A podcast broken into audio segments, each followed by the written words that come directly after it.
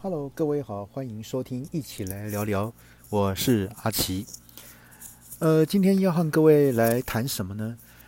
我想这几年呢，和我们啊民生消费呢息息相关的这个外送哈，外送的这个平台跟外送的服务呢，呃，这啊这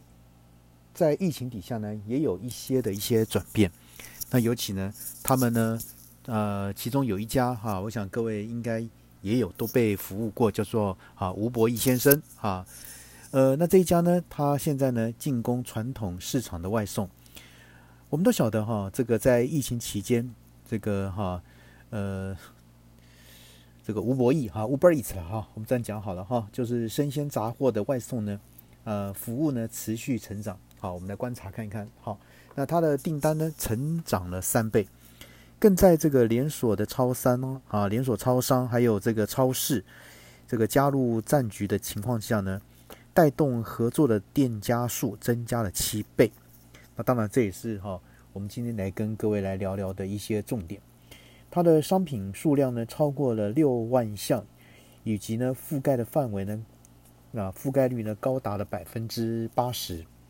而值得注意的是，就是我刚才讲的说。他们现在最新的布局呢，把触手伸向了传统菜市场。呃，Uber Eat 呢，哈，那是他宣布这个推出菜市场的外送服务。那他第一波呢，与这个台北中山啊、松江、兴隆、市东、滨江、新竹竹联啊等传统市场，还有这个新竹市的果菜批发市场。仁义传统市场以及高雄天天星这个黄昏传统市场，总共有九处啊知名的传统市场来合作。啊，他预计在这个月份七月份呢，还会再增加台北西宁、台中建国以及台中民友东兴等三个地方。啊，那这个统计试营运到今天为止的成绩呢，包含了台北中山。啊，松江、兴隆、市东以及呢滨江市场，在一个半月合作期间的单量成长呢，达到二到三倍，这是很可观的啊。呃，那菜市场的外送可行吗？外送的生意要怎么做呢？当然哈，因为在疫情的状况下呢，我们现在在台北市呢，像有这个呃分流。啊，按照身份证那个的一个单号跟双号呢，来进入这个哈这个市场来购物。那所以说呢，呃，Uber Eats 呢，当然也是看准了这一波的商机啊。所以呢，像市面上主要的连锁超商啊、超市，几乎啊都是 Uber Eats 外送合作对象外呢，这个受惠疫情期间需求呢的成长。那这个平台跟生鲜杂货店家。纷纷啊，也都尝到了甜头。像是呢，和这个全联福利中心的合作呢，会从七月二号起扩大规模。那共有这个一百六十二家的门市来支援外送，范围呢扩及了 Uber Eats 啊营运的十八个城市。但是呢，相对于这个企业资源与资讯呃资讯化程度较高的一些。这个超商啊，超市，那传统市场真的值得投入吗？不担心在疫情后啊需求会大幅的下滑吗？那当然，根据这个 Uber Eats 他们的表示，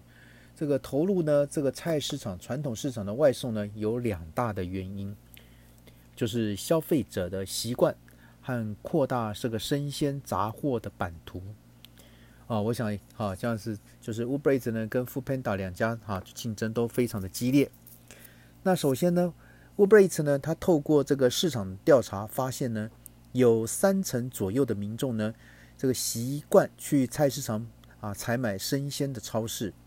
那再加上疫情的催化，因此呢，在试营运的期间呢，获得不少的成功回馈，像是啊平均订单的金额偏高。呃，最高额的订单超过四千元，商品多达七十六件。呃，取货的取货单的长度呢，也可以从腰间延伸到地板。那类别呢，扩及到蔬菜鸡肉、海鲜、干货、丸子、杂货、冷冻水饺等。那第二呢，啊，什么样的什么样的回馈呢？就是商品的多样化。呃，一次这个购足这个备餐的这个食材呢，啊，让个消费者呢可以不要有有有这个烦恼啊，有那个忧虑。像是这个哈，这个单饼这个订订单的这个哈平均订购项目呢，比一般超市通路数量呢多一倍，包含了二到三种类别的一个商品，而其中呢，蔬菜和肉类呢是最热门的组合。好，那他还获得什么样的回馈呢？像是弹性化与克制化的采买。呃，绝大多数呢的超市呢提供包装好的生鲜商品，但是呢，传统市场的好处在于购买单品数量更有弹性，那符合个人化的需求。比方说呢，小黄瓜可以只买一条，也比较符合追求现买现煮的一个消费形态。那另外呢，商品客制化也是消费的诱因。呃，常见这个克制化呢，要求啊多为这个肉类啊来来分类哈，像是呢要切一块啊两段啊去皮啊去皮去骨等等。那当然，目前有百分之三十的肉类订单都需要克制化啊，这是他们统计的一个资料。而另外一方面呢，这个哈 Uber Eats 呢，他们哈也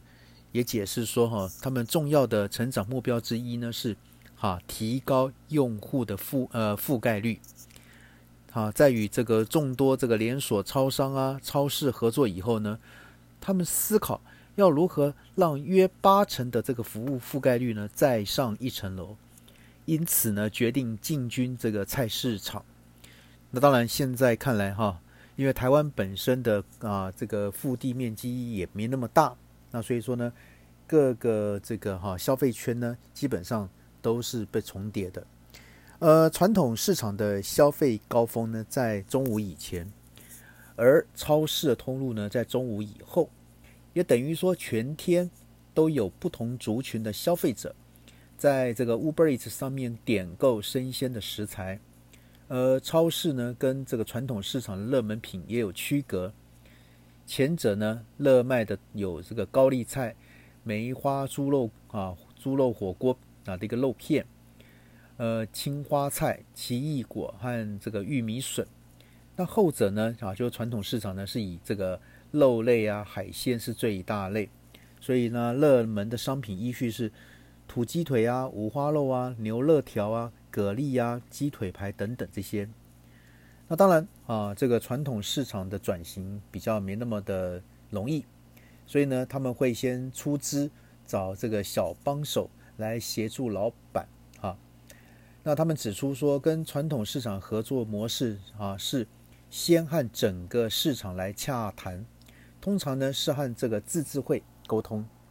那从中呢寻求有兴趣的这个摊商啊摊啊，对不起，摊商来加入。那因此呢，在消费者看见的使用者界面上呢，每个传统市场就是独立的一家店。那摊商呢，则透过不同啊分页来呈现商品。他们举例呢，像是中啊中山市场呢，总共有十八家的摊啊摊商，那扣除四家是卖日常的杂货，其余呢有提供这个生鲜商品的十四家摊商呢，都愿意加入，证明啊这个摊商哈其实愿意来尝试。当然，最困难的地方在于这个货量难以掌控。因为呢，传统市场每天啊进货的品相不同，销售的速度又很快。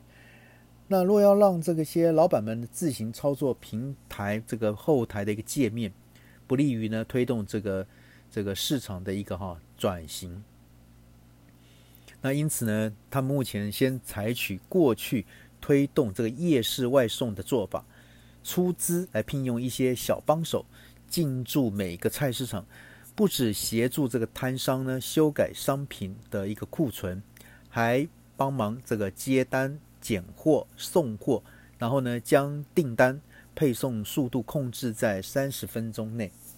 来提高这个消费者使用的意愿。那当然哈，他们也指出说，从啊今年四月份起呢，已经陆续和九家知名的传统市场来展开合作，而且呢也协助超过八十三家的这个摊贩啊外送。那其中像是高雄天天星这个黄昏菜市场呢，有多达二十八家的摊啊摊商来加入。那当然，这也显示这个摊商哈赶着借由外送来抢攻宅商机，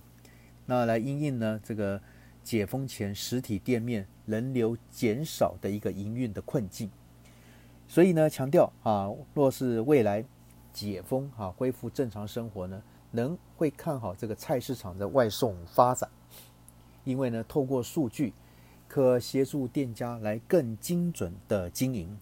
当然，他们还是有些挑战需要克服。那像是现阶段透过服务费减免啊、免费提供小帮手的方式吸引菜市场加入，但是呢，一旦这个优惠随着业绩成长缩水或取消，这个留住顾客的比率。足够吸引传统店家吗？啊，所以这是呢，呃，目前当这个哈外送平台要进攻这个所谓的传统市场呢，它啊必须也要考虑的啊的一个一个一些很啊实在存在的一个问题。那当然啊，这个说说像这个我们很熟悉啊，大家嗯听众也好，好朋友也好，都很熟悉，像是这个 Uber Eats 或是 Food Panda。那目前呢，可以说是我们在啊跟我们日常生活很相关的两大外送平台。呃，当然啊，今天来跟各位来聊一聊，那这两家啊他们的一些什么餐饮外送的一个白热化的情形，那我们来聊聊聊聊一下。好，那当然这个哈，这是啊从去年来看。这个二零二零年啊，这个全球疫情下最耀眼的这个哈流通次产业，当然莫过于这些刚刚讲的，就是餐饮的外送平台的产业。那当然以外送平台为核心啊，包括台湾在内呢，许多啊全球许多国家的餐饮业经营模式呢，和这个店铺形态都啊迎来了所谓大幅度的一个转变。啊，像从二零一二年呢开始。富片打进入台湾，那二零一六年呢，Uber Eats 呢宣布啊登台来台湾，这个台湾的餐饮外送市场呢开始逐步增温。那当然，呃，目前台湾外送平台产业呢已经形成这两大龙头啊，这个我这个而且这两个这个外资龙头来对抗啊。那本土呢新创的涌入，还有以及专业第三方物流。不动产这个服务资讯啊系统、电商平台、异业跨足的一个哈这个丰富产业的生态要，由这两家来对抗啊。目前刚刚所提到一些哈产业生态的的的兴起，呃，台湾这个外送平台的渗透率哈，那从二零一九年初的零点二四趴呢，到二零一九年底。已经攀升到一点零二趴。那所谓渗透率，指的是啊，这个外送平台在整体餐饮产业中的一个占比率。好，那当然，从去年二零二零年疫情意外的爆发啊，能够延伸这个伸啊，这个延伸触及消费者的这个配送到宅服务呢，成为这个餐饮啊，这个跟零售业者的一个必备的选项。当然，它也带动了哈台湾外送平台消费金额在二零二零年上半年同期成长近多少三百趴啊，这是很很惊人的数字。那当然啊，单季的消费金额也首度突破三十亿的新台币，单季呢消费笔数呢超过了一千五百万笔啊，这在去年啊，因为今年的资料还没出来，那这样先谈谈去年。而外送平台的渗透率呢，更是在二零二零啊年四月份创下了二点七九的历史新高。也就是说，它在整体餐饮业的产业的餐餐呃餐饮产业的一个占比呢越来越高。那当然，从今年这个疫情爆发后呢，一定啊更高于这个数字。呃，不过呢，呃，市场哈高速成长的这个当下呢，也背负着哈浴血奔跑这样的一个风险跟课题。外送平台啊健全的获利模式呢，仍然还没有建立跟完成。那对于这些上架的店家，有高达百分之三十到四十的一个高额的抽成比例。呃，尤其针对外送人员的分润模式跟工作保障这些的争议呢，都是产啊这个产业建构永续经营模式的一个挑战。那尤其虽然台湾整体外送市场规模呢激烈的膨胀啊，那但是呢每单消费金额呢在近两年呢却不断的下滑。也就是说，有人呢可能为了就是订一杯的啊这个饮料呢，然后就请了外送。那二零二零年啊三月份呢，更跌破了新台币的两百元啊，所以说呢，很容易造成一个现象，叫做瞎忙求啊穷忙啊，那忙的呢最后呢都没有赚到钱，也没有利润。那但相较于台湾多数这个流通次产业的一个哈的一个平稳这个温吞的成长的一个节奏呢，这个夹带爆发性成长力的这个外送经济呢。加上这个外送平台对实体实体这个门店作为提供服务与雇佣基础的这个餐饮产业所形成的巨大影响呢，这些呢都会使得外送平台的产业成为今年以来台湾这个流通产业中最受注目的领域。那这个哈，像有一个哈所谓未来流通研究所呢，它就会诊了台湾餐饮外送平台产业。的一些资料来显示，呃，那当然它有绘制的，就是哈，就是就绘制台湾啊的一些外送平台的一个产业竞争地图。那可以发现，发现什么呢？啊，一这个哈外送平台这个高速膨胀啊，二零二零年啊已经突破了百亿。那当然受到疫情影响的带动，这个外送平台。产业规模，二零二零年第一季跟第二季分别成长到新台币二十一点七跟三十亿啊三十四亿元，所以呢，同期成长率高达百分之三百二十六跟两百二十啊两百七十六，所以呢，哈，这已经有机会突破这个哈啊，应该讲应该讲不是有机会，就已经突破了全年百亿规模的一个产业类别。那当然啊，二零二这个。明年这个台湾外送平台产业呢，大致可区分为四大啊参战的一个阵营。当然，除了这个所谓的 f o o Panda 最早进入了跟 Uber Eats 之外呢，啊，这是以这个是外资系统啊，像这个什么 Inline 呢，然后呢虾皮等资讯系统或电商平台啊，还有像什么 Cartway 啊啊 Cartway 啊这个什么啊 Foodmomo 啊 Foodmo 啊啊等等这些，以及像全球快递等等，那它是以什么？支援服务角色来切入这第三方的物流企业啊，所以呢，台湾餐饮外送这平台产业已经进入了极度啊这个强度极高的一个军备竞赛啊。OK，那当然啊，这个关键关键的情报呢是哈，可以看到第二个呢是这个跨业大型集团的间接啊参战啊，那抢进了生活关联资源的一个服务布局。所以呢，像哈，呃，二零一五年成立的哈，Foodmall 等等，背后拥有的是啊 l i Pay 的一个什么资源啊，来支持。那当然哈，还有二零一六年推出的有无外送啊，它的经营主体是信义房屋的子公司啊，永无科技。那同时呢，跟台湾大车队子公司全球快递形成的策略这个合作啊，也在这个今年五月那个去啊，对不起。这个去年啊，就五月呢，成为这个 Lightspot 的的一个串串接外送服务的一个什么配送伙伴。那当然啊，二零二零年初次哈这个尝试这个跨足外带啊服务的那个什么 Inline 呢，它同样是有什么这个百货集团的星光三月的一个投资的一个什么支持啊等等。那那第三个那个那个关键点呢是什么啊？这个实体。啊，这个零售进场外送平台解锁一站式的生活需求模式。